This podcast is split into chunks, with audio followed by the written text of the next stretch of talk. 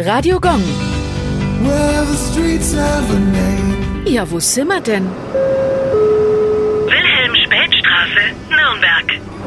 Wilhelm Späth, eigentlich Johann Wilhelm Späth, so viel Zeit muss sein, war der Gründer der ersten bayerischen Maschinenfabrik. Die nach ihm benannte Straße liegt im Nürnberger Stadtteil St. Peter. Nach einer Müllerlehre arbeitete Späth als Mühlbursche und als Werkführer der Rohresmühle. Auf seinen nachfolgenden Wanderschaften lernte er die Technik englischer Maschinen kennen. Nach seiner Heimkehr eröffnete er 1822 seine erste eigene Mechanikerwerkstatt in Wörth, die ihm aber bald zu klein wurde. Er kaufte das Mühlhammerwerk am Dutzenteich und baute es innerhalb von zehn Jahren komplett zur ersten bayerischen Maschinenfabrik um. 1835 wurde in den Spätschen Werkshallen die erste Lokomotive mit dem Namen Adler für die Deutsche Eisenbahngesellschaft zusammengesetzt. Radio Gong.